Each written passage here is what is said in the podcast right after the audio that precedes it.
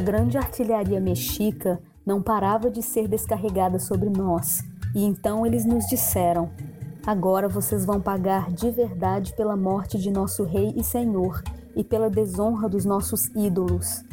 E a paz que tu nos manda pedir, saí daqui e vamos chegar a um acordo sobre como e de que maneira ela deve ser. E disseram: Já escolhemos um bom rei e ele não será um homem de coração tão fraco que vocês possam enganar com palavras falsas, como era o bom Montezuma. Estávamos todos feridos e apenas 23 cavalos escaparam. Vimos nossas mortes nos olhos e as pontes foram erguidas, sempre cercados por mexicas gritando e varas e flechas sobre nós. Nós concordamos de sair de lá à meia-noite e com os tlaxcaltecas, nossos guias, adiante, com um caminhar organizado, os feridos no meio e os coxos com cajados, e alguns não podiam andar e estavam muito doentes. Enquanto isso, os mexicas sempre nos mordiam com vozerios, gritos e assobios. Relato de Bernal Dias de Castilho. História verdadeira da conquista da Nova Espanha.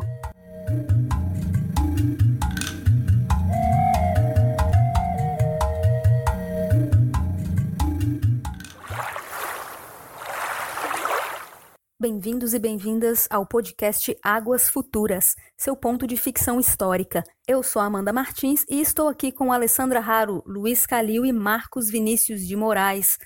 Hoje falamos sobre o último episódio da série Hernan.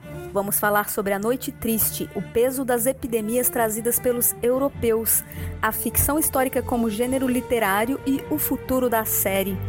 Preparados? Então respire fundo e mergulhe com a gente. Bom dia, pessoal! Chegamos ao último episódio dessa temporada e temos coisa pra caramba para comentar. Então eu vou tentar falar o mínimo possível. Vamos começar com a Ale Raro. Oi, Amanda. Oi, Luiz. Oi, Marcos. Que bom estar aqui mais uma vez com vocês, né? No nosso episódio derradeiro, é o último, né? Já tô aqui sentindo saudades. Mas enfim, temos muito aí o que falar ainda desse episódio 8. Bora lá. E obrigada mais uma vez por poder estar aqui. Bom dia, Luiz Calil.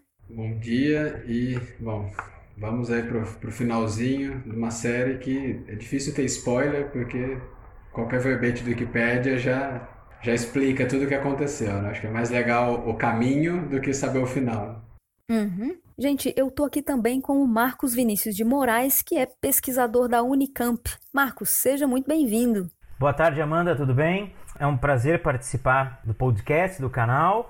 Uh, e vamos começar, vamos comentar aí um pouco essa figura do Cortês, que está sempre entre ser amado e odiado, né, exaltado como herói por uns e como genocida por outros. Vamos falar um pouquinho dele e um pouquinho da série Hernan. Vamos lá. Esse episódio começa totalmente diferente, né, Ale? A gente tem aí uma linha do tempo do futuro. Então, né, é, numa série você tem algumas estruturas clássicas assim que normalmente são seguidas, né, entendendo que você tem que enganchar o espectador, né? Assim como no primeiro episódio, um episódio bem vistoso, onde você tem que não só apresentar personagens, né, mas mostrar o que a, a, a, que veio essa série, né? Isso não só no caso de Hernan, mas como qualquer outra. O último episódio também ele é muito importante, né? É, todos esses players que a gente chama, né, que é uma linguagem mais do audiovisual, né? Seja Amazon Prime, é, Netflix ou falando para né, canais de TV é, fechado, eles se preocupam muito quando vão fazer uma série, não só de uma série que tenha uma temporada. Na real, é, é de extrema importância para eles que tenha fôlego para mais temporadas, né? Porque é aí que é, a série vinga mesmo, é aí que eles podem ter um faturamento de verdade e tal, né? Porque assim, uma temporada só, por vezes, pode até ser prejuízo. Então, entendendo que Hernan também está dentro desse mesmo formato e tudo mais, é, eles utilizam aí essa novidade dentro dessa história que é de repente você é jogado lá para frente na linha do tempo, né? Ele recebe né, o Bernal ali e tal, enquanto o Marina está em processo de parto, né? Essa postura né, é, dele enquanto patriarca ali da família, né? Não diferente da época e até uma vez ou outra a gente fala no, no nosso presente aqui também não diferente, infelizmente, né? Um momento tão importante na vida dessa criança que está vindo e dessa mãe ali e ele não tenho nada a ver com isso, né? Estou aqui batendo papo com o meu amigo, tomando um vinho, enquanto minha mulher pare. Então deixa as mulheres para cuidar disso, né? muito interessante a gente ver, né, o machismo que vivemos hoje, né, da onde ele vem também, né? Esse episódio reconstitui aí vários eventos que ficaram conhecidos como La Noche Triste. Noite Triste, só um comentário, né? La Noche Triste é uma, uma, um termo que só tem sentido para a lógica espanhola. Porque ela é triste para os espanhóis, para os mexicas foi feliz aquela noite. Né? Porque eles conseguiram derrotar os espanhóis naquele momento. Não só os espanhóis, né? lembrando que a gente tem uma ação conjunta entre espanhóis e ou, outros indígenas, né? No caso, a série dá um destaque para a cidade de Tlaxcala, né, para os tlaxcaltecas. Nessa noite, tanto os espanhóis quanto os tlaxcaltecas são derrotados pelos mexicas, que a gente chama, grosso modo, de astecas, né, embora tenha um problema aí na nomenclatura.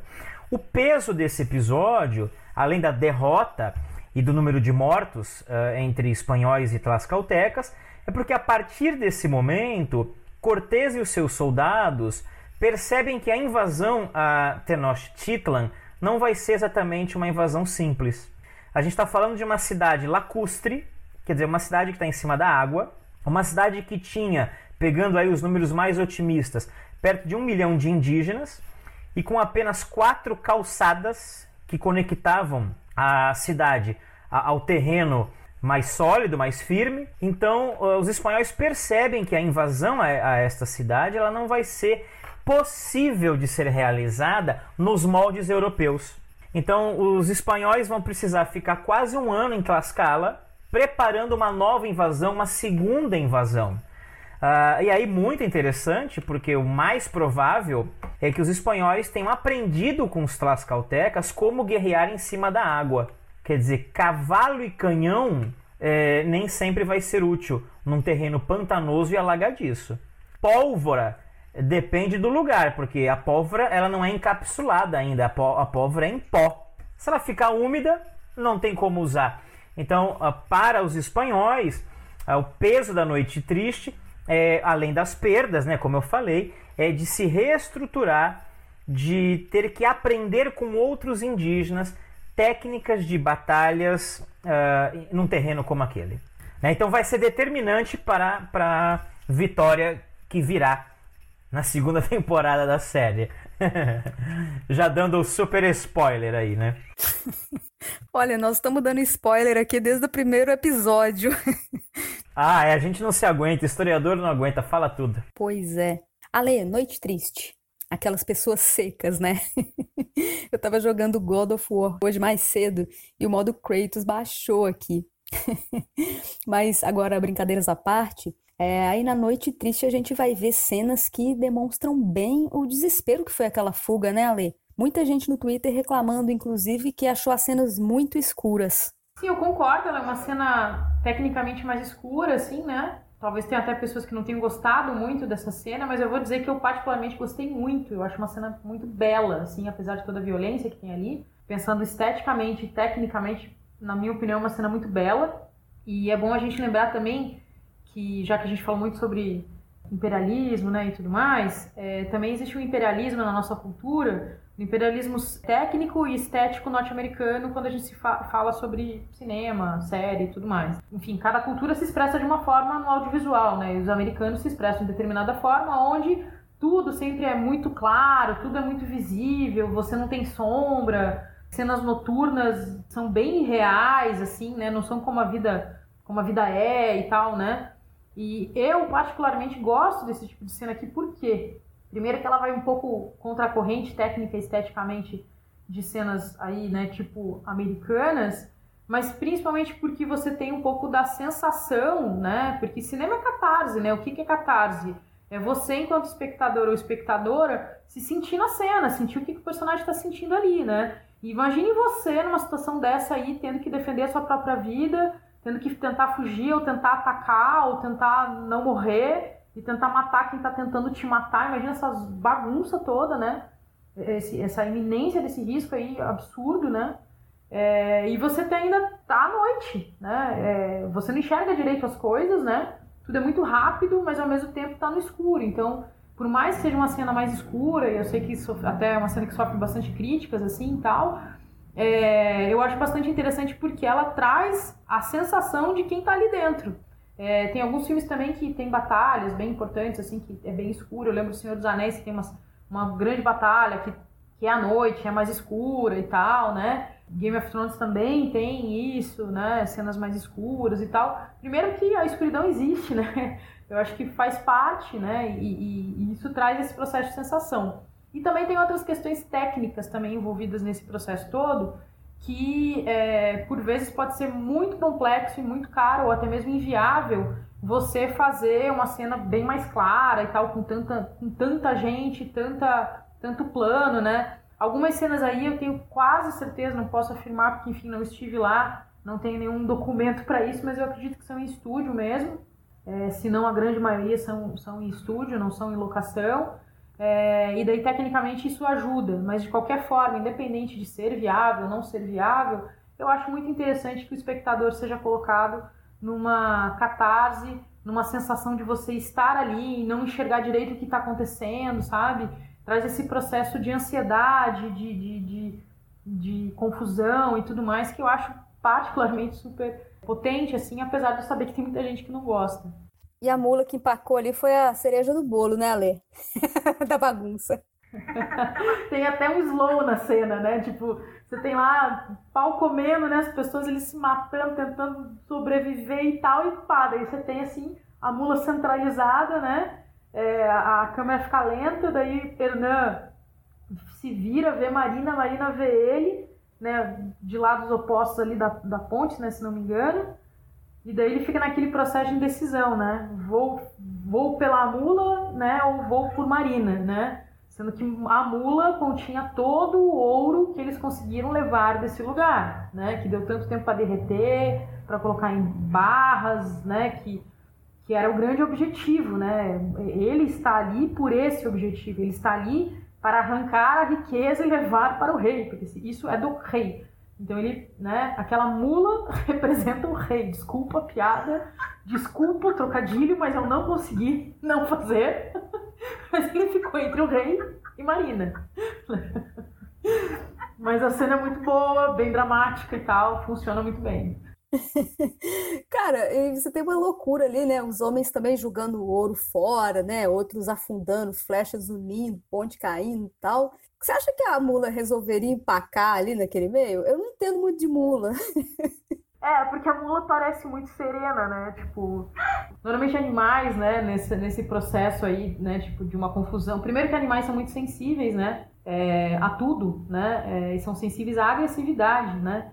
E você tem um desbunde de agressividade ali, pessoas sendo mortas, esquartejadas e tudo mais, gente querendo fugir, gente querendo nadar, gente caindo aquela coisa absurda, assim, e aquela mula, mula serena, né? Parece que ela estava meditando até, assim. Mas é lógico, né? Isso são artimanhas aí do audiovisual para trazer dramaticidade para a cena.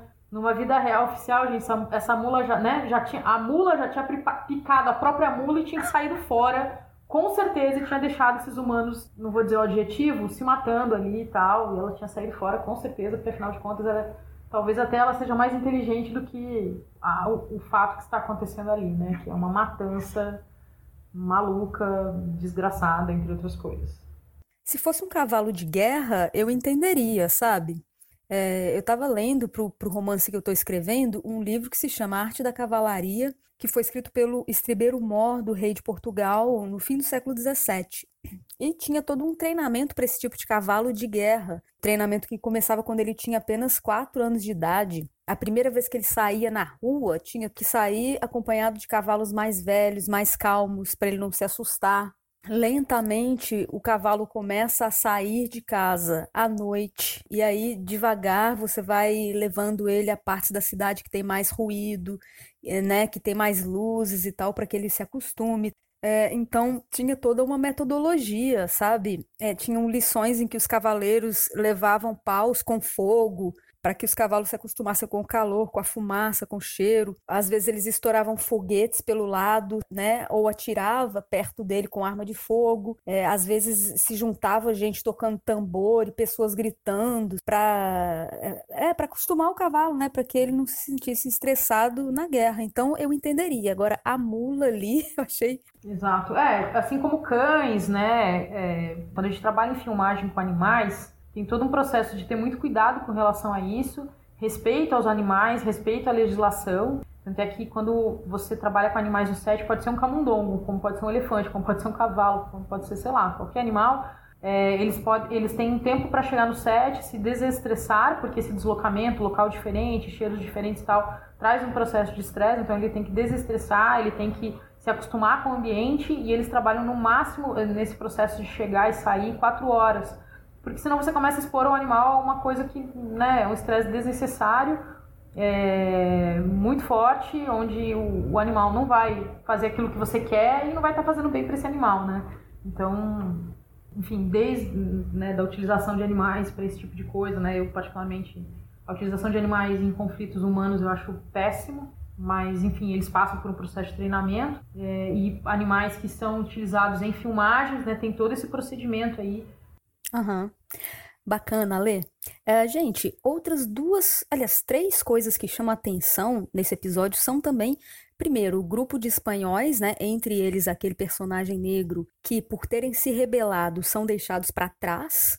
A maldade, vamos dizer assim, não, não sei encontrar uma palavra melhor, né? A maldade do Hernan em quase que gratuitamente ordenar que se mate toda a família do Montezuma e uma certa hierarquia que foi construída para a fuga ali, né, na qual os espanhóis é, iam nos primeiros batalhões e os tlaxcaltecas iam no último, que era uma posição mais vulnerável. Faz sentido isso? Essa narrativa que aparece na série, em que os tlaxcaltecas são deixados para trás e, portanto, mais vulneráveis aos ataques e, e à morte, ela é uma narrativa que também tem um viés, vamos dizer, espanholizado. Né? Ela, é uma narrativa que prioriza os espanhóis, como se os espanhóis tivessem de fato, então, uma hierarquia nessas alianças. Uh, me parece, pensando, né, raciocinando como historiador, que essa já é uma visão contaminada de frente para trás. Ué, porque já se sabe de antemão que os espanhóis venceram. E a gente já sabe de antemão que vai ter uma colonização espanhola na América. Então, para que isso se torne compreensível, a vitória espanhola e a colonização da América, a gente imagina então que na conquista os espanhóis tiveram uma predominância e que, portanto, já havia uma hierarquia de poderes na conquista. Então, Cortés dava ordens, os indígenas obedeciam. Cortés dizia para que lado eles deveriam ficar e os indígenas obedeciam.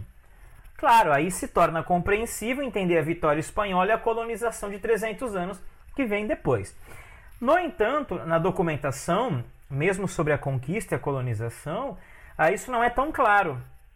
Até porque a gente eh, já comentou no programa que os indígenas é que têm um conhecimento maior dos terrenos. Ah, os indígenas, que no caso inclusive representam a maioria dos soldados, da luta, uh, é que conhecem de fato as entradas e as saídas daquela cidade. Uh, de acordo, agora ficaria muito legal de dar uma olhada, mas claro, a gente não tem isso aqui na mão agora, uh, e nem sei o quanto isso é disponível ou não, olhar outros relatos. De repente, essas hierarquias variam de acordo com quem escreve e de acordo com quais preocupações do presente eu estou partindo.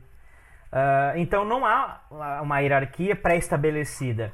Na minha cabeça, inclusive uh, acredito que em vários momentos os indígenas sim é que foram os protagonistas e que foram os agentes daquela conquista, os principais agentes. Eu posso até inverter o raciocínio. Quem que usou quem? Foi Cortés mesmo que usou os indígenas ou os indígenas rivais usaram Cortés contra Tenochtitlan? Só aproveitando, uh, que eu já me empolguei aqui, uh, a gente sempre fala os indígenas foram derrotados na conquista. Quais indígenas? Porque os Tlaxcaltecas são vitoriosos. Né? Uh, e durante uma boa parte da colonização, lideranças indígenas, junto com os espanhóis, também vão liderar uma parte da colonização em algumas regiões. Então a coisa é mais, uh, é mais complexa do que a gente gostaria. Uhum. É, eu imaginei mesmo. é, gente, e junto com esse grupo de espanhóis rebelados que são deixados presos numa sala, à mercê da chegada do inimigo, né, no caso os mexicas, é, o que é uma decisão, assim, aos olhos de hoje absolutamente cruel, e fica bem claro que é, esse personagem negro está doente. Não é? Os mexicas, ao invés de matá-los, optam por levá-los como prisioneiros, e esse é certamente o gancho para as epidemias de varíola e, e outras doenças que assolarão a América, esse personagem é retratado na série como uma espécie de, desculpe o termo, é, de uh, erva daninha, vamos dizer assim, é, no sentido de que é ele que contamina todos os demais, né? toda a epidemia começa ali. Uh, há, de fato, relatos nas fontes históricas sobre esse início das epidemias? Sim, tem, tem uma lógica. Um dos episódios que gira em torno do Bernal, que é uma referência ao Bernal Dias de Castillo, um soldado que depois vai escrever um livro. O episódio deixa isso muito claro, o tempo inteiro ele está escrevendo. E nesse relato do Bernal Dias de Castillo, você tem a referência à chegada da varíola ao continente americano, já tinham nas ilhas, mas ao continente americano através da expedição do Pânfilo de Navais, que aparece no filme, né, na, na série. Então, o Bernardo Castilho vai dizer que foi um escravo negro africano que estaria doente na ilha, né, na, na parte insular da América, e que na expedição do Pânfilo de Navais teria levado essa doença para o continente e dali se espalhado como é, é, uma velocidade inacreditável para todos os outros pedaços, para todas as outras comunidades da América. Então você tem uma referência e um relato do período, um relato que obviamente quem escreveu a série leu, porque você tem o Bernal como um dos personagens. Porém é óbvio que não tem como a gente comprovar isso, não tem como a gente identificar qual foi a pessoa que levou a varíola das ilhas para o continente. Mas você tem isso sendo indicado em um relato muito importante da época. É, eu acho que tem duas lógicas aí por trás. Uma lógica muito legal, muito interessante, e uma que eu não gosto muito. Mas eu acho que a série é, é, quis trazer a lógica que é legal, que é interessante, que vale a pena. Uh, é mostrar que tem a participação de negros na, na, é, no meio dos conquistadores. Quer dizer, há um número grande de artigos e de pesquisadores que falam: olha, mas a África tem contato com a Europa desde quando? Desde sempre. Sei lá, né, desde a antiguidade. Então, assim, entre os espanhóis, quer dizer, ou, ou mesmo na Península Ibérica, já existe um contato com a África. Não, não só pelo tráfico negreiro, que já existe desde 1444, como também é, africanos não escravizados. Então acho que a primeira lógica que a série quis, quis tratar é essa lógica que é mais positiva. Olha, a África existe. Os africanos existem. Eles circulam também nessas rotas. Quer dizer, também existem africanos que estão na Península Ibérica, africanos que estão nas ilhas portuguesas, né, Açores e Madeira, nos arquipélagos, é africanos que estão nas Ilhas Canárias e africanos que vêm parar no Caribe e também na América continental. É, essa visão que hoje se diz muito diaspórica, essa, essa transitoriedade de africanos no meio dessas histórias que normalmente são contadas apenas sob o eixo europeu. Então acho que a primeira ideia deste personagem é esta. É, a, os historiadores que, os que assessoraram a série provavelmente falaram é importante que nós tenhamos uh, negros. Né? Então eu acho que é, essa é a parte positiva. A parte que, que me incomoda um pouco, mas aí defendendo um pouco a série, porque eu acho que não, não quiseram fazer isso, é que sempre essas doenças vêm, vêm de fora da Europa. Né? Existe uma narrativa que tudo que é de ruim não veio da Europa. Então a peste negra veio, veio de uma região fora da Europa, essas doenças também, quer dizer, não foram os, os, os espanhóis que levaram a doença, foram os africanos. Né? E é muito legal porque esse tipo de lógica ela está presente, por exemplo, nas narrativas do século XX sobre a AIDS. Ah, porque a AIDS surgiu na África quando um africano quis fazer não sei o que lá com, com um macaco. Lembra dessas histórias? E aí, muito, muito legal, né? De, legal que eu digo de raciocinar, né? Óbvio, não, não de ficar doente. Mas uh, muito legal de raciocinar de que até as explicações sobre a AIDS, elas também passavam por essas heranças narrativas, né? Quem que pegava a AIDS? As pessoas que já eram de antemão condenadas socialmente. Então, isso é coisa de, de, de, de, de gente ou, ou é drogado, ou traiu a esposa, ou é homossexual, Quer dizer, também há uma narrativa moralizadora a respeito dessas doenças, em que o, o fiel certinho não pega, só os pecadores. Então isso me incomoda um pouco. Mas acho que a série, a série não foi nesse caminho. Ela foi no caminho do trânsito de africanos no mundo atlântico. Gente, essas epidemias na América devem ter sido extremamente aflitivas, né? Eu fico imaginando o impacto disso. Sim, bom, o impacto é devastador. É importante a gente ter em mente que existem muitos debates sobre quantos indígenas morreram. Existem diferenças muito grandes de, de, das estimativas de população que existiam na América antes da chegada dos espanhóis ou dos europeus em geral e depois com os primeiros contatos, os primeiros conflitos, mas é inquestionável que foi um impacto devastador. Um impacto que gira em torno de 80%, 90% da população indígena é, a menos em um século de, de, de contato com os europeus. É óbvio que é impossível a gente quantificar, dar um número muito preciso, mas as estimativas já deixam bem claro que é, é muito violento. E desse impacto demográfico brutal, o aspecto que foi mais determinante, além da violência, além de todos os outros aspectos que a série mostra, fome, quebra nas colheitas, quebra da, da, da cultura local, você tem as doenças. As doenças trazidas pelos europeus, elas são muito é, é, importantes para se pensar o processo de conquista. O episódio mostra um pouco isso, mas ele meio que prepara o terreno porque eu imagino que vai ser muito mais tratado na segunda temporada, porque evidentemente não foi à toa que esses personagens terminam em aberto. Né? Então eles foram aprisionados, um deles está doente. É claro que isso é um gancho para mostrar depois o que vai acontecer tanto com os prisioneiros quanto com as doenças que chegam através deles. Eu não queria fazer mais uma vez um alto jabá, mas eu vou fazer, porque eu acho que tem uma pessoa muito mais é, é, capaz de dar essa resposta do que eu, que é o professor da Unila, Alexandre Varela, que estuda muito a questão das doenças, da dieta, da alimentação dos indígenas. É um dos maiores especialistas no Brasil sobre isso e que deu uma entrevista do blog que eu faço parte, que é o Hora Americana, justamente sobre o impacto dessas doenças. Então, eu acho que ele consegue mapear muito bem essa questão. Por que, que essas doenças são tão devastadoras?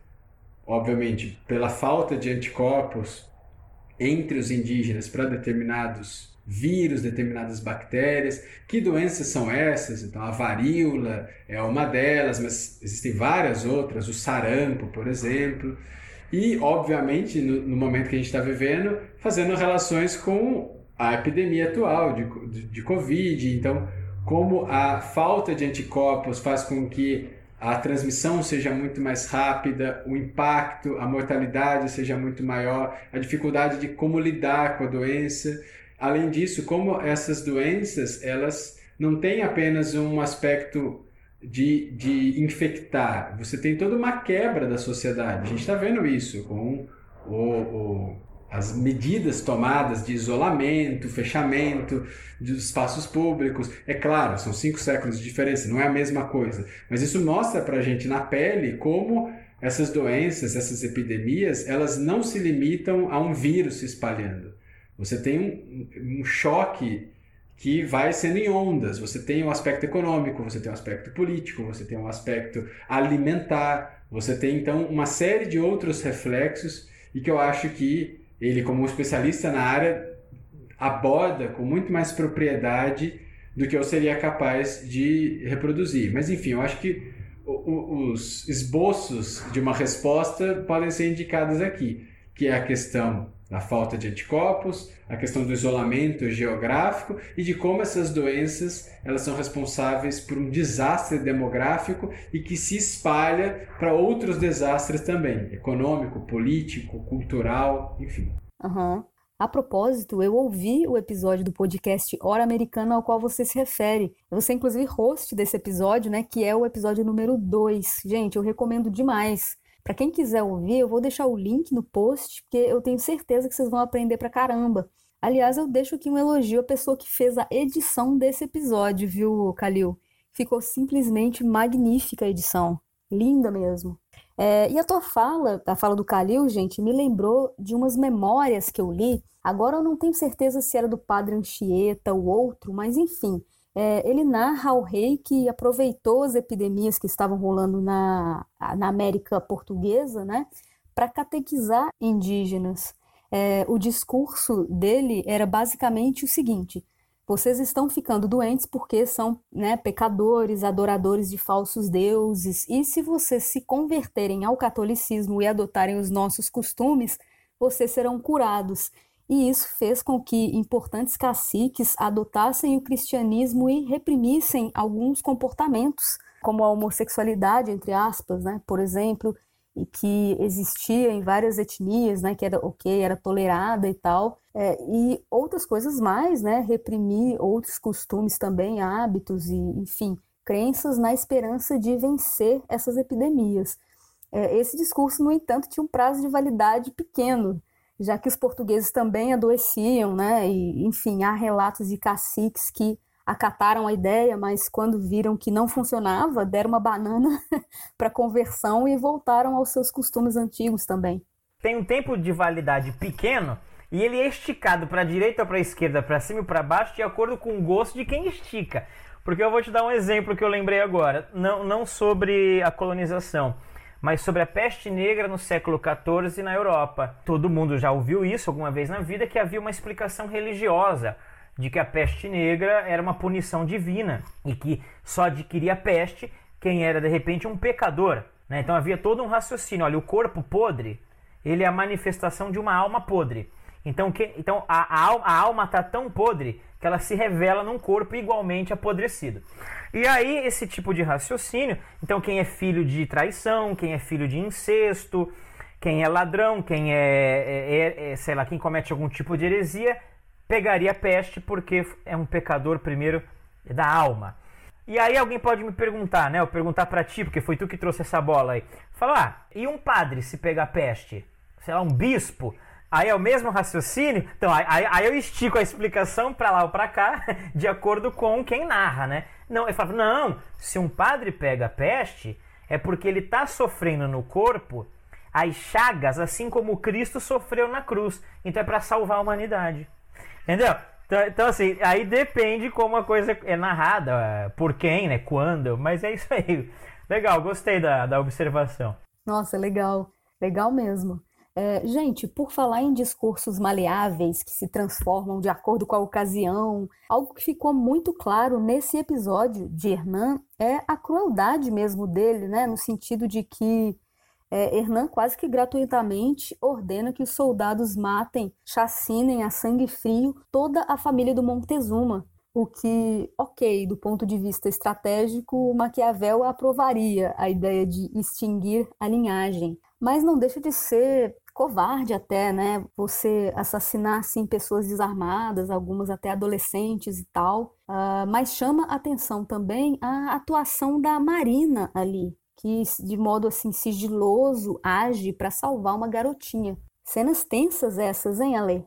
É, essa cena em especial, na minha opinião, é a cena mais violenta de todas, assim, eu sei que tem aquela cena do, da festa, né, que, enfim, tem aquela genocídio absurdo e tal, mas essa cena em especial, eu acho ela muito violenta mesmo, assim, é, chegou até me incomodar um pouco esse nível de violência, a violência que as mulheres sofrem ali, né? É uma cena escura também, né? Mas não deve, na minha opinião, não deveria. Se fosse clara, ia ser pior ainda, ser até. Acho que talvez muitas pessoas não conseguissem assisti-la, né? Mas é escura porque, enfim, estão dentro de um cômodo, né? Enfim, luz de tochas, vela, não sei se exatamente tem uma clarabóia que a gente tem Luz da Lua também. É uma cena bem dura, né? E a gente escuta ali um soldado chegando e perguntando aonde estão os filhos de Montezuma.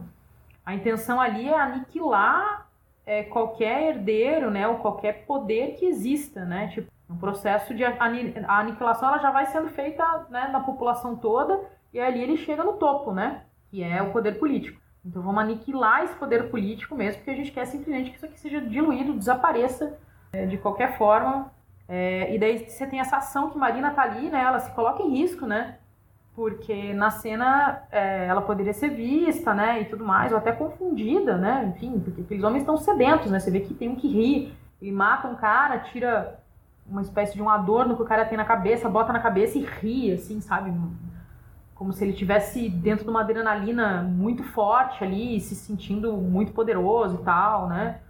Então ela se arrisca quando esses homens saem dali, né? Depois de terem aniquilado, violado mulheres ali e tudo mais, ela entra tentando ver se pode ajudar alguém e ver essa criança, né? E pede silêncio para essa criança tentar sobreviver, né? Porque é o, é o máximo que ela pode fazer ali no momento. É, a interpretação que eu tenho, bastante particular, assim, é que Marina, em nenhum momento da série, assim, ela é a favor disso tudo que está acontecendo, né? Ela é uma mulher escravizada, uma mulher que foi calada, que não tem direitos, né? É, mas isso não significa que ela concorde, né? O próprio Hernan tem vários momentos em que ela, ela verbaliza a não concordância. Então demonstra uma certa coragem da parte dela mas ao mesmo tempo ela sabe que é, se ela se rebelar num nível maior, isso pode custar a própria vida dela, né? Então ela tem bastante consciência desse estado dela, né, imposto. E essa é mais uma cena que demonstra que, assim, independente de ser um, uma, um grupo diferente do dela, né, que mesmo que seja inimigo ou qualquer coisa nesse sentido, se coloca ali como uma personagem que não concorda com essa violência, não concorda com essa atitude, não concorda com essa esse processo violento, né, de aniquilação e tudo mais, né? Dá para perceber que na série os roteiristas tiveram mais cuidado com criar uma personalidade mais complexa para Marina do que para outras personagens, como a Dona Luísa, por exemplo, que é a princesa Tlaxcalteca que vai se casar com Alvarado. Exato. É, essa outra personagem que é a Luísa também, e eu vejo ela com características europeias, coisa que, na boa, essa, essa, essa, essa personagem na vida real dela, quando ela existiu, ela era indígena. E o processo de relações é outro. E daí você vê, sabe, aquela meio. aquele estereótipo da viúva negra, assim, né? Que, que é o mal de todos e tudo mais, né? Bem estereotipada mesmo. Lógico que assim, eu acho que não, não, não, não podia existir uma mulher que tinha ódio no coração por ter perdido família, né, por conflitos entre grupos rivais e tal. Lógico que isso existe, lógico que isso é humano, né? Mas também tem fatores culturais que diferenciam as nossas atitudes, né? Para com outros povos e tal. E eu acho a atitude dela bastante europeia, assim, sabe? E por mais que ela tenha convivido com o Alvarado, com, os, né, com, esses homens todos aí do exército e tudo mais, não era tempo suficiente para ela se emergir tanto nessa cultura é, espanhola, né? O que eu acho mais complexo, quais são as palavras que colocam na boca dessa personagem, sabe? Não acredito que uma mulher indígena dessa época, por mais que queira vingança, se expressasse verbalmente dessa forma. Uhum. Isso me fez lembrar o papo que a gente estava tendo mais cedo, Marcos, em que você falava sobre a questão da adaptação. Podemos fazer uma pergunta que é a seguinte: uma série feita no século XXI sobre Cortês, fala sobre Cortês ou sobre o século XXI? Bom, ela, ela tenta falar sobre Cortês, mas ela não escapa do século XXI. Vou te dar um exemplo. A Malinte, ela tem 15 anos e 1,50m, de acordo com a, as pesquisas. E ela, ela engravida de Cortês. Bom, claro que eu posso relativizar e pensar que para os padrões do século XVI, uma mulher, desde que ela menstrue, ela pode ter filhos. E sabemos, obviamente, que nos séculos XV, XVI, XVII, XVIII, meninas até mais jovens, de 14 anos, eh, tinham se tornado esposas e engravidado. Só que esta série ela vai ser passada no século XXI. Então o que, que eles fazem? Tem que adaptar. Como é a Malinte? Uma atriz de 25 anos com 1,75m de altura. Porque é claro que se eu coloco uma menina de 15 anos insinuando relações, a série provavelmente não seria nem exibida. Né? Eu tomaria uma quantidade enorme de processos, claro, por conta de imagens uh, de pedofilia. Então, isso é um exemplo. É, é, é uma, é uma representação. Aliás, a Malint, me, eu adorei a participação da atriz. Acho que ela teve um trabalho muito bom na questão dos idiomas, mas me irritou um pouco a roupa. Assim, ela tem um vestido para cada cena. Limpíssimos no século XVI, ali naquela região pantanosa, essas pessoas estão com a mesma roupa semanas, sujas essas roupas, tanto dos espanhóis quanto dos indígenas. E outra coisa que me irritou um pouco, mas é coisa de historiador chato, todo mundo tem dente nessa série. Nós estamos, nós estamos falando de um mundo de banguelas, né? Reis e rainhas não têm dentes, quanto mais esses conquistadores que até tiveram varíola, escorbuto, seja lá o que for. Então, essas adaptações, voltando para a tua pergunta, por mais que eles queiram fazer uma história menos politizada, o, o exemplo que eu dei já é uma, uma posição política, é, já é uma escolha, então não tem como escapar o livro que tu está escrevendo, que depois eu quero, eu quero saber do que se trata, também fala do século XXI. Por mais que tu queira é, escrever algo, sei lá, vou dar um exemplo. É, que a minha cabeça ela vai meio assim. A Malint na série, ela fica chateada quando o Cortês fala que vai casar com aquela outra indígena. A reação da Malint é a de uma indígena do século XVI que sabe o significado desse tipo de casamento por alianças ou parece uma mulher contemporânea que ficou, obviamente, aborrecida por causa daquela situação? Entendeu esse tipo de lógica? Nunca uma obra escapa do momento que a produziu. Ela sempre fala também sobre o momento em que ela foi produzida e não só do período que ela conta a história. Eu não tenho dúvida dessa influência do tempo, né, sobre o cinema, a literatura e por aí vai não só o tempo, mas o lugar de onde se fala também marca essas obras, né? É, enfim. Mas, Marcos, a gente entrou aqui é, nesse assunto da Marina, da Dona Luísa, e falando aí também com a Lê e tal, e o Calil, e me fez lembrar da personagem Maria de Estrada, que é a soldada lusitana que participou dessa comitiva do lado espanhol e que até agora não apareceu na série, né? Eu fico aí na expectativa que ela apareça, né, na próxima temporada. Ah, muito legal. Ah, é, com, com certeza, né, absoluta, a série ganharia com a presença de uma mulher e, de preferência, com a espada na mão e ali na, junto com os conquistadores. Bom, mas vou fazer algumas ressalvas. Normalmente, esses ambientes das navegações, das viagens, são ambientes no século XVI é, masculinos. Porque a gente está falando de viagens que acontece de tudo nessas viagens. Quer dizer, mesmo dentro dos navios, muitas vezes os navegadores brigam entre eles. Muitas vezes eles estão jogando um joguinho ali de dados e eles se esfaqueiam muitas vezes uh, por conta de jogo. Uh, estupros, quer dizer, às vezes acontecem nos navios entre os próprios marujos. Então era, era, era muito difícil um marinheiro levar a esposa ou as filhas para um, uma empresa de, de, desse tipo. Mas sabemos, né, bem-vindo ao planeta Terra e bem-vindo à história, que onde tem homens agindo, tem as mulheres também. Né? Isso para qualquer assunto, isso para qualquer tema. Numa aula sobre renascimento ou sobre pintura barroca, por exemplo, temos que ver sim as pintoras mulheres do barroco e do renascimento. Eu vou te dar um outro exemplo antes de falar da Maria uh, de Estrada. O compositor Mozart tinha uma irmã que foi pianista antes dele e que fez um certo sucesso uh, antes do Mozart. Ela é mais velha do que o Mozart. Ninguém fala sobre esta moça. E eu acho que isso seria muito interessante porque isso se reflete, obviamente, no presente. É, quando a gente fala da importância da questão do gênero, Quer dizer, claro que a, que a série ganharia com a presença de uma mulher ali, uh, a história ganharia com narrativas em que as mulheres estão o tempo todo. Sejam elas pintoras do Renascimento, pintoras do Barroco ou pianistas do século XVIII. Porque quando eu vejo uma aluna pegando um livro, um texto de história, e vendo ali que de repente teve uma cientista que foi mulher, uma matemática que foi mulher, uma pintora que foi mulher, Ué, então eu também posso.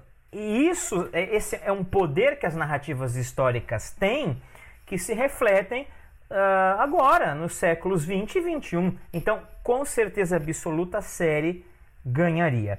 Eu separei aqui, né, na nossa conversa rápida aqui que nós tivemos, a gente acabou encontrando aqui né, o trecho do Bernal Dias del Castilho, em que ele cita a Maria de Estrada. É o capítulo 128 da História Verdadeira de la Conquista de la Nueva Espanha, capítulo 128. E aí eu vou ler o trecho porque ele esbarra numa discussão que a gente teve, né? A gente até deu risada aqui. O Bernal Dias diz assim, ó: "Eu não posso esquecer de escrever o contentamento com que nós recebemos de ver que estavam vivas a nossa Dona Malinte, Dona Marina e a Dona Luísa, que conseguiram escapar das pontes, e também de uma mulher que se chamava Maria de Estrada, que não tínhamos ali outra mulher de Castela no México a não ser ela. E aí uma coisa que ficou muito interessante, o Bernal Dias diz: e os que escaparam e saíram primeiro com vida das pontes foram os filhos de Chicotenga, que na série é o Chicotencatli. E aí volta naquela questão das hierarquias das alianças, né?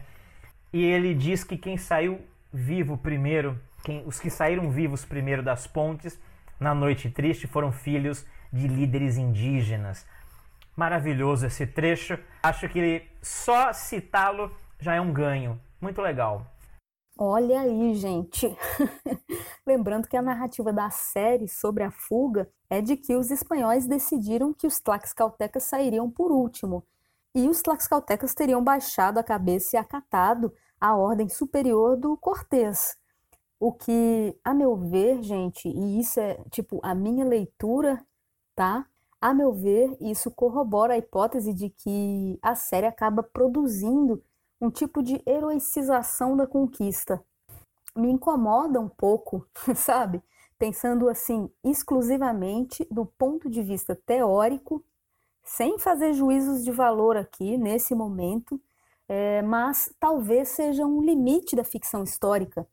Afinal, você não tem como criar um vilão, sabe? Como, por exemplo, em Senhor dos Anéis. Você tem o Sauron, que é um cara mau e pronto. Em outros gêneros, você está lutando ali contra zumbis, enfim, seres que não têm explicação. Eles devem ser derrotados pelos heróis ou pelas heroínas e pronto. Na ficção histórica é difícil você ter esse dualismo absoluto. É, eu acho que quando se força a mão para criar esse ambiente de jornada do herói mesmo, parece que a gente não consegue ter a catarse. Então, não sei, talvez a, a saída seja criar é, histórias e finais mais agridoces.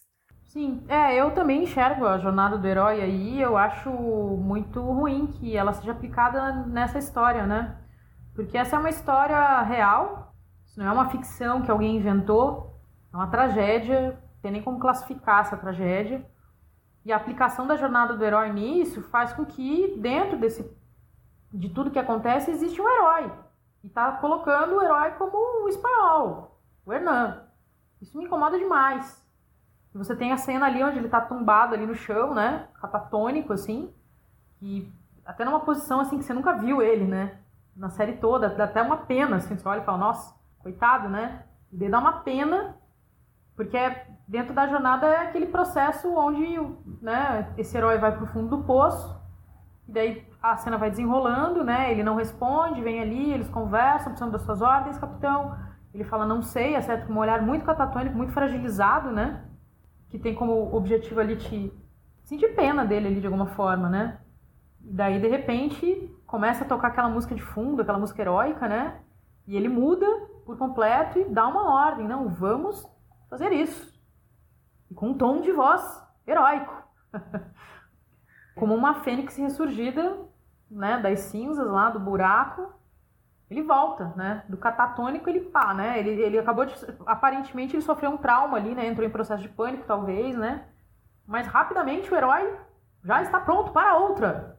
Isso me incomoda demais, mesmo, né? É, porque não vemos isso do outro lado novamente. E, os, e, o, e o herói, ou os heróis do outro lado.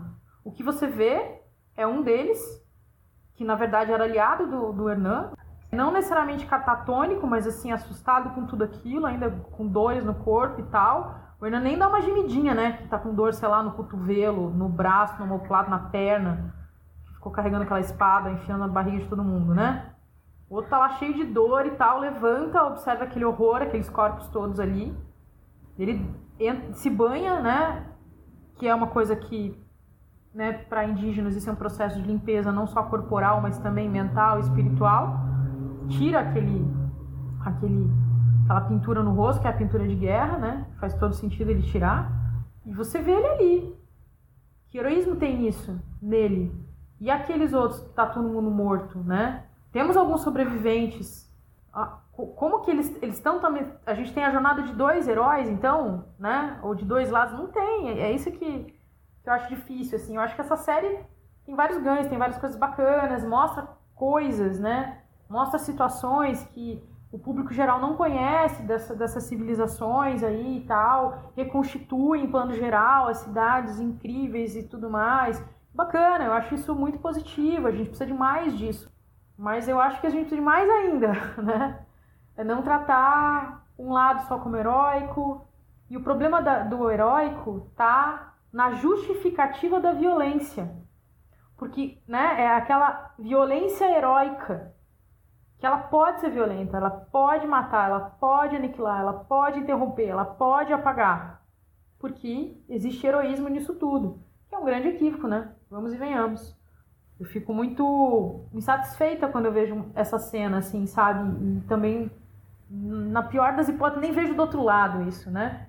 Porque do outro lado você não vê nada de, também de jornada de herói ou heroísmo, esse processo todo. E na minha opinião, violência heróica é abominável. É que assim, a série de TV também, a série, desculpa, pra Amazon, Netflix e tudo mais, tem todo um peso muito grande comercial. É, na verdade, no final das contas, enfim, não sei se temos roteiristas nos escutando aqui, iniciantes ou não, os roteiristas sabem muito bem que, é, por mais que você roteirize uma série e tal, é, já tem escaleta todos os capítulos e tudo mais, quando você chega num processo de negociação avançada com um tubarão desse aí, quando eu digo tubarão, eu estou usando a, a, linguagem de mercado de negócios, né?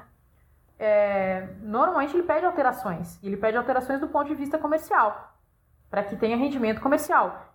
Um universo que é mais livre disso e que você tem histórias que nem sempre são assim, com essa jornada, herói, clássico e tal, em, em, em situações é, de pontos histó questões históricas, é o longa-metragem. O longa-metragem, ele é um produto também, só que ele é mais livre disso. É, você tem, tanto é que o cinema de autor, ele é super possível e absolutamente potente né, no longa-metragem, no curta-metragem, entre tantas outras coisas, né? Então a gente vê outros discursos, outras narrativas, outros pontos de vista, outros panos de fundo, né? Como o herói seria descrito se a história fosse contada do ponto de vista do antagonista, né? Todos nós somos bons e maus ao mesmo tempo, não existe isso, essa dicotomia assim, ah, eu vou ser isso, eu vou ser aquilo, isso não existe. Então, é, eu acho. E tem assim também, falando sobre cultura de ganhadores e perdedores, tem uma série na Netflix chamada Losers, é uma série documental, não tem nada a ver com história, mas tem a ver sobre história de pessoas contemporâneas, assim, né? Que são praticamente, não sei, acho que são oito episódios e tal, sobre pessoas que normalmente são esportistas, que são grandes perdedores. Grandes perdedores dentro da cultura, mas na verdade eles são grande, grandes ganhadores, né? São pessoas de sucesso, porque assim, eles eram classificados como perdedores, porque nada na vida deles, profissional ou pessoal, não dava certo, porque eles estavam também tentando se, é, se encaixar num modelo e todo o processo de encaixe no modelo, assim, gente, as pessoas que conseguem, desculpa, elas sofrem. Aqueles que não conseguem também sofrem. E dado um momento na vida deles, eles entenderam que eles não precisavam se encaixar naquele modelo, porque eles não são iguais a todos. E aí sim, eles foram pessoas felizes nas suas profissões, felizes nas suas vidas pessoais e são losers. Né? E eu torço por um mundo, por mais pessoas que não se encaixam, por mais pessoas que são diferentes, por mais pessoas que assumem quem elas são de verdade, né? Então a série Losers da Netflix é uma também que eu indico bastante, né? É, que eu acho que tem a ver, tudo bem que não, tem, não é uma série histórica nem nada, mas ela tem a ver sobre isso, assim, sabe? Quebrar essas coisas do herói, do cara que qualquer coisa que ele faça justifica porque ele tá dentro de um molde. É, eu tenho a sensação de que minha vida começa a caminhar um pouco mais quando eu abandono certos sonhos, sabe? Que hoje eu vejo que não eram meus sonhos, saca? Que eu tava tentando meio que seguir é, sei lá, carreiras, por exemplo, que se eram meio que colocadas como as únicas possíveis, sabe? Hoje eu me sinto mais, é, mais feliz, para falar a verdade. Embora para algumas pessoas talvez eu seja uma loser. Então você que está em casa, que se acha um, um loser, uma loser, ó, pense melhor, né? Busque olhar aí as suas qualidades, as coisas que você realmente quer, vá atrás delas, né, não, olha? Se você se sente um loser, saiba, você é uma pessoa muito bacana, porque você não se encaixa. O que você está falando da sua vida é a mesma coisa da minha também. Né? A gente é educado, né? nós entramos na escola e tudo mais, a sociedade vem com um processo todo super pesado, né? Do que, que é certo, do que, que é errado, do que, que é uma carreira, do que, que é isso e do que, que é aquilo. Com o passar dos anos você vai descobrindo, alguns, né? Vão, algumas aí vão descobrindo que não é por aí. Cada indivíduo é um indivíduo e a gente tem que ter liberdade para ser quem a gente quiser. E o nosso sucesso não são os outros que determinam, é a gente mesmo. É isso aí, Ale. Poxa! Mandou bem, Ale. Gente, o nosso tempo tá se acabando aqui. Mas antes de nos encaminhar para o final, eu quero perguntar ao Marcos, que escreveu um livro sobre Hernán Cortés, né? Eu vou deixar o link. Marcos, depois de toda a pesquisa que você fez, é, resumidamente, quem foi Hernán Cortés? Quem foi Cortés? Para mim, Cortés é um cara do século 15 16. Isso, inclusive, na série fica muito claro, eu acho que é no episódio 7, em que ele está com o primo dele na Espanha e eles estão falando das aventuras. Eles citam inclusive um personagem que é Sergas de Esplandian e Amadis de Gaula, que são personagens de novelas cavalheirescas, assim como depois vem o Quixote do Cervantes. Então, esses caras, tanto faz Cortês ou Gonçalo uh, Sandoval, Cristóbal de Olídio, o próprio Alvarado, eles são homens que dialogam com o seu próprio período, com, as, com os sonhos, com os medos, com as imaginações e com as imagens do seu próprio período. Quer dizer, dentro de Cortês tem uma reunião de imagens que se misturam.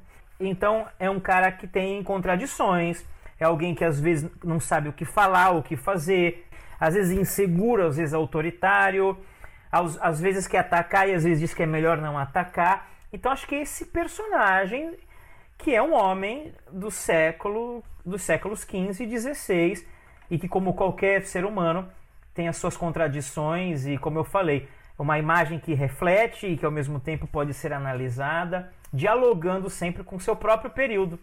Acho que é por aí. Gente, eu tô gostando muito do nosso papo aqui. Mas é o seguinte, a gente vai se encaminhando para o fim do episódio, para o fim da primeira temporada do Águas Futuras. E eu espero que tenha muitas outras temporadas aí. Eu aprendi demais com a Lê, o Calil, o Marcos e o Luiz Estevam. Eu gostaria de fazer até um episódio extra do podcast só falando sobre tudo que eu aprendi. Sabe, como eu comecei o podcast e como eu termino, assim, de uma forma completamente diferente. E outra coisa que seria legal abordar é o quanto eu acho que compensa, sabe? muito mesmo para você que está aí em casa fazer o seu próprio podcast. A experiência é muito bacana, acho que você, a gente não perde nada, sabe? É, mas é, vamos lá, vamos ver se vai dar tempo.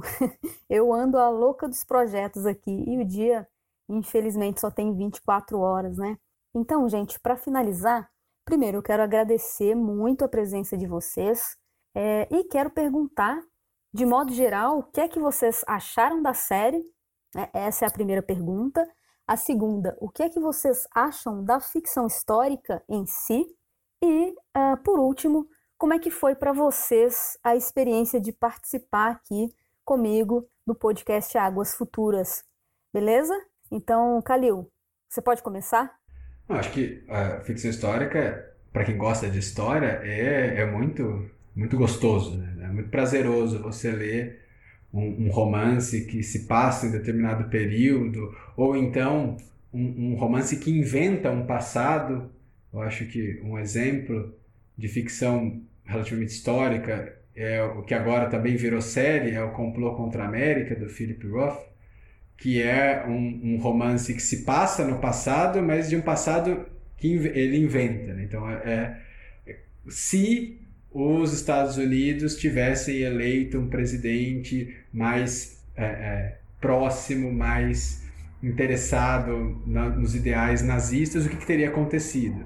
Então, é, a ficção histórica ela serve muito para a gente pensar fora dos limites é, historiográficos. Você não precisa se prender a um documento. O Saramago tem muito disso. Então, ele tem romances dele no passado, mas que se descolam. A pessoa flutua. Você tem é, é, uma liberdade muito grande. Então, eu acho que ficção histórica ela é muito interessante, ela é uma ótima porta de entrada para quem se interessa por história. O que eu acho que a única coisa que é importante é ter sempre em mente que é uma representação. Então, é muito diferente você assistir a série Enan e você ler uma tese sobre a conquista do México. Não, uma coisa não substitui a outra, são lógicas diferentes, atendem a questões diferentes e isso eu acho que tem sempre tem em mente. O que você está vendo em uma ficção histórica é uma ficção. E isso não é um demérito. Não é dizer que é, é, é pior, é só diferente.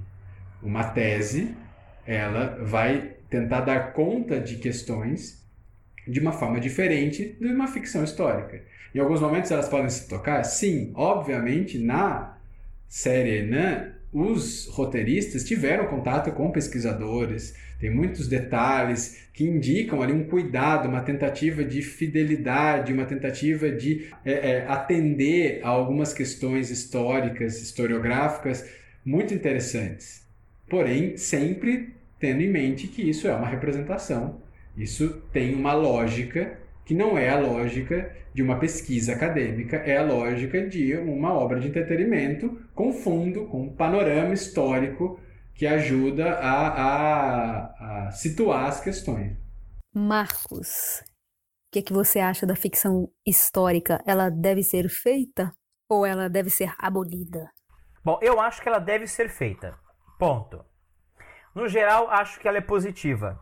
Mas eu acho que a, a, existem alguma, algumas coisas para a gente pensar. Por exemplo, se a ficção histórica. A primeira coisa, partindo do, do ponto que ela é uma ficção. Né? Ela não é a história. Quando a série é feita, como é o caso dessa série Hernan, com um certo rigor, pesquisadores que estudaram e aí os atores também muito comprometidos, a, a leitura de crônicas, de documentos, aí eu acho excelente. inclusive ela traz um olhar mais plural. Né? A série Hernan tem muitos pontos positivos. É, não mostra os indígenas ah, ah, como passivos né, mostram, por exemplo, os tlascaltecas agindo, querendo a guerra, querendo vingança contra os mexicas, é, se aliando com europeus. Né? Então isso é muito positivo, até porque se eu narro uma ficção histórica em que os indígenas não são agentes históricos, é, no presente ninguém vai se sentir bem de ser herdeiro de um indígena historicamente. Né? Ninguém vai querer se vincular a um passado de derrotismo e humilhações. Mas quando eu vejo narrativas históricas, vamos pegar aqui o, exemplo que tu deu, ficções históricas, em que os olhares são mais múltiplos, mais plurais, em que a gente vê que a agência histórica está na mão de diferentes protagonistas, uh, isso ecoa no presente de formas também interessantes uh, e também muito positivas. Né? De repente, alguém que se olha no espelho e se enxerga com um rosto indígena pode vir a ter um pouco mais de orgulho de pensar que os indígenas também agiram, também negociaram, também resistiram, também fugiram, uh, em alguns momentos perderam, em alguns momentos uh, uh, venceram, eh, em alguns momentos foram pacíficos, em outros momentos não, assim como é plural a narrativa sobre os europeus. Né? então, acho positivo quando ela é feita desta forma com rigor, aumentando os olhares para um mundo plural em que a agência histórica transita o tempo inteiro. Agora, quando a ficção histórica, e aí não vou citar nomes, eu poderia, mas não vou. Uh, adoraria citar, inclusive, mas, mas, mas melhor não. Quando ela é feita de modo caricatural, meio anedótico, Uh, aí eu acho que ela é um desserviço ao trabalho que essas ficções podem ter.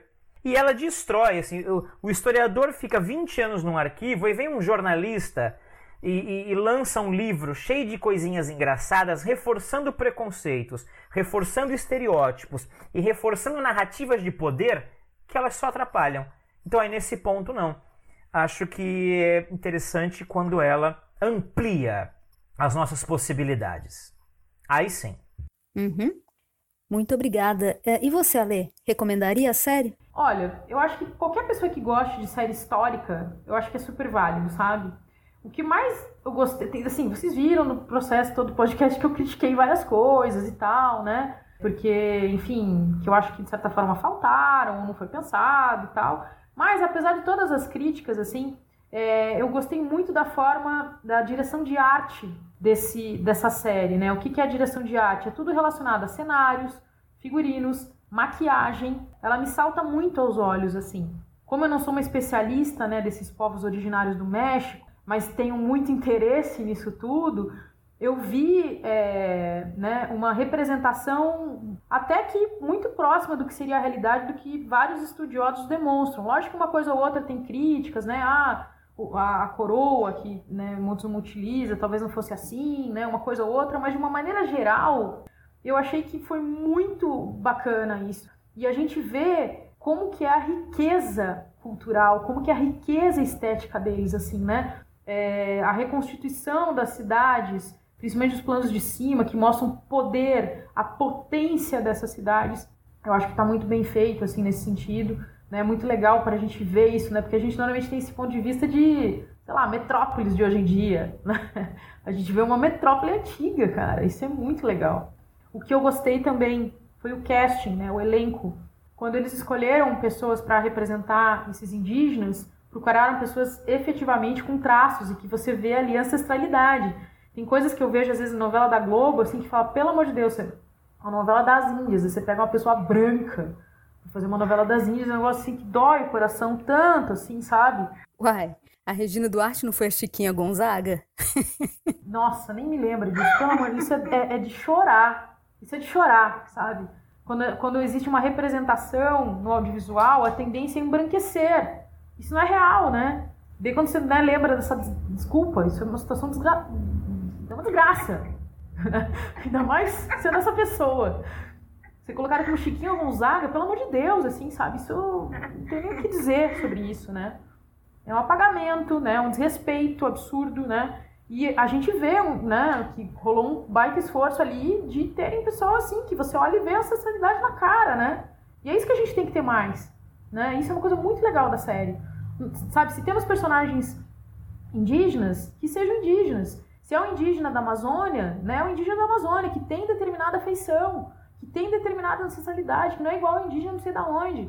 A gente vem discutindo muito isso no audiovisual e a série eu acho que ela é muito feliz nesse sentido, né? Mostra de forma até honrada, né, esses guerreiros, esses líderes, é, é, o povo, né, de, de, algumas nações ali e tudo mais, né? Eu vejo que o roteiro não respeitou tanto e não se aprofundou em determinadas coisas, mas a direção de arte sim. E você vê, né, momentos que você tem as casas, as residências, você vê o milho, você vê os trajes, que daí você vê uma pesquisa muito grande, né, e respeitosa com relação aos utensílios domésticos. Isso é muito importante. Por mais séries como essa nesse sentido, né, por séries assim, no caso dessa, assim, que tomara que uma segunda temporada que se debruce um pouco mais, em ter um pouquinho mais de profundidade sobre essa cultura para que a gente possa aprender, que a gente possa, né, entender, se deleitar com, com com, com esse diferente e que a gente compreenda, né? Acho que o que falta muito no nosso mundo é compreensão. E o audiovisual, o cinema está aí para ajudar nisso também. Existe uma responsabilidade. A gente está num mundo muito complexo, muito, muito conflituoso. E para a gente começar a diminuir esses conflitos, a gente tem que entender mais o outro, a gente tem que respeitar mais o outro. Só que para entender e respeitar, a gente tem que conhecer. Né? Então, torço muito que essa segunda temporada continue com essa direção de fotografia muito bonita, essa essa direção de arte muito respeitosa, mas que o roteiro também traga um pouquinho mais de profundidade aí para que a gente possa aprender. Uhum, eu boto fé, Ale. Boto fé mesmo. Uh, gente, vamos nos encaminhando aí para o final. O papo tá bom, por mim eu fico aqui por horas e horas. Uh, mas aí, por enquanto, eu gostaria de saber se alguém está eh, afim de fazer mais alguma observação. Calil, se você gostaria de dizer algo, a hora é agora. Aliás, por curiosidade, você pretende assistir a segunda temporada da série? até por dever de ofício, né? Como sou professor de História da América, sem dúvida, já sabendo o final, já, já né? até o último episódio já mostra o Cortez dois anos depois, tendo um, um filho com a Malinche, então acho que é, é, a questão é muito mais o caminho com, do que a, a, o resultado. Todo mundo já sabe o que vai acontecer, mas eu acho interessante assistir para ver como esses acontecimentos vão ser narrados. Eu é, imagino que se essa lógica dos episódios baseados em personagens persistir, é, esses últimos meses de conquista da cidade de México Tenochtitlan, eles são muito é, é, férteis para se pensar outros pontos de vista, sejam de indígenas, sejam de europeus, sejam de africanos. Eu acho que é, uma segunda temporada, que eu imagino que seja a última, é, a não ser que se desdobre para períodos posteriores à conquista, mas eu acho que ela pode ajudar a gente a, a puxar é, fios que foram só sugeridos nessa primeira temporada, mas que é, indicam, muito provavelmente, que vão ser retomados na segunda temporada. Legal. Gente, a temporada tá chegando ao fim. Oh. a temporada do podcast, né? A primeira temporada da série já Elvis. É, eu quero agradecer demais a vocês por essa oportunidade. Eu aprendi muito com todos, sabe? Eu me diverti, me entreti também e fico assim quase que, para ser honesta, quase que comovida mesmo com a generosidade de todos, sabe? Não é sempre que uma primeira temporada assim de um podcast completamente desconhecido pode contar com profissionais assim tão competentes mesmo, né? Que tem tanto conhecimento e que a gente percebe que realmente é, tem um engajamento também, sabe? O interesse por esses temas, por essas populações, né?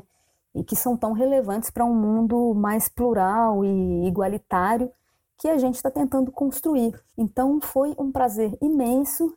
Aproveito para já deixar feito o convite para outros projetos que de repente venham a surgir futuramente, não é? Quem sabe? Tamo junto. É, foi um grande prazer participar de todos esses episódios aqui, né? Muito legal essa troca, né? É, eu gosto muito de conversar e analisar, sabe? e escutar a opinião dos outros também. Então, acho foi muito legal mesmo, gostei muito e estou super disponível para projetos futuros. Só tenho a agradecer a você, ao Luiz, ao Marcos, assim, por essa experiência. É, eu acho que a gente conseguiu, né, dar um mergulho nessa série e permear aí vários assuntos super importantes. Espero que a gente possa ter outras oportunidades aí para discutir, quem sabe, uma, uma temporada 2 e quem sabe outras, outras séries também. Muito obrigada. Não, foi, foi um prazer, imagine. É, eu, como ouvinte assíduo de podcast, é sempre muito gostoso poder participar de algum. Então, acho que é, é uma, é um esforço muito válido que você está fazendo, quase que um esforço utópico, né? Então, uma pessoa sozinha capitaneando um podcast inteiro, com uma questão complexa do passado, misturando com uma questão da ficção, da série. Então, acho que é, é, é muito louvável o, o, seu esforço. Eu espero que gere frutos e desdobramentos e conte comigo para outros episódios, outras temporadas, outras empreitadas que você planeja para o futuro aí, porque foi, foi muito gostoso. Uh, obrigado, Amanda, pelo convite, pela participação. Foi muito legal, foi muito leve e ao mesmo tempo nerd, né, como você falou eu tenho uma biografia né, sobre o Hernan Cortés, que se chama inclusive Hernan Cortés. Aí tem uma pergunta retórica, né, que a gente tenta abordar um pouquinho no livro, que é Hernan Cortés, civilizador ou genocida? Né, trabalhando inclusive com esse com esses olhares muito polarizados que nós temos no atualmente, né, século 21. Então é um livro publicado pela editora Contexto. Ele tem um pós-fácil do professor Leandro Carnal então, eu tenho outros livros publicados também sobre o Brasil colônia, sobre a história dos Estados Unidos. Se colocar lá o meu nome no Google ou mesmo no site da Amazon, acaba achando. Né? Marcos com U, Marcus, Vinicius também com U, de Moraes com I. Marcos Vinícius de Moraes. É isso, obrigado, viu? Eu que agradeço, de coração mesmo. Eu vou deixar todos os links no post, né, os links do seu livro e, e de outras sugestões que surgiram aqui no podcast. Aproveito para agradecer aos nossos parceiros, a HH Magazine Humanidades em Rede, Mando um abraço e de muita gratidão ao Rodrigo Machado e também ao Everton Aragão, do portal Máquina dos Tempos. Vocês podem encontrar o podcast Águas Futuras em ambos os portais. Alessandra Raro, Luiz Calil, sem palavras para agradecer a participação de vocês mandando um abraço enorme para o queridão Luiz Estevão de Oliveira Fernandes, que participou de vários episódios aqui com a gente, que infelizmente hoje não pôde estar presente, mas que contribuiu demais para as discussões que a gente teve. É, o Luiz Estevam que me apresentou ao Calil e ao Marcos, então por aí vocês podem imaginar o apoio fundamental que ele teve para que o podcast fosse realizado. Calil, Alê, por favor, deixem os seus contatos aí também. Claro, quem quiser trocar uma ideia, pessoal, estou super à disposição. Eu gosto muito da troca, estou aqui sempre disponível com os meus alunos e ex-alunos, até hoje a gente se fala, né? Então, se quiserem me escrever aí para falar seja o que for, vocês me acham no Instagram, pelo perfil arroba alessandra com dois S, ponto raro, H-A-R-O. Tô por lá, me manda um DM que a gente dá uma, dá uma conversada.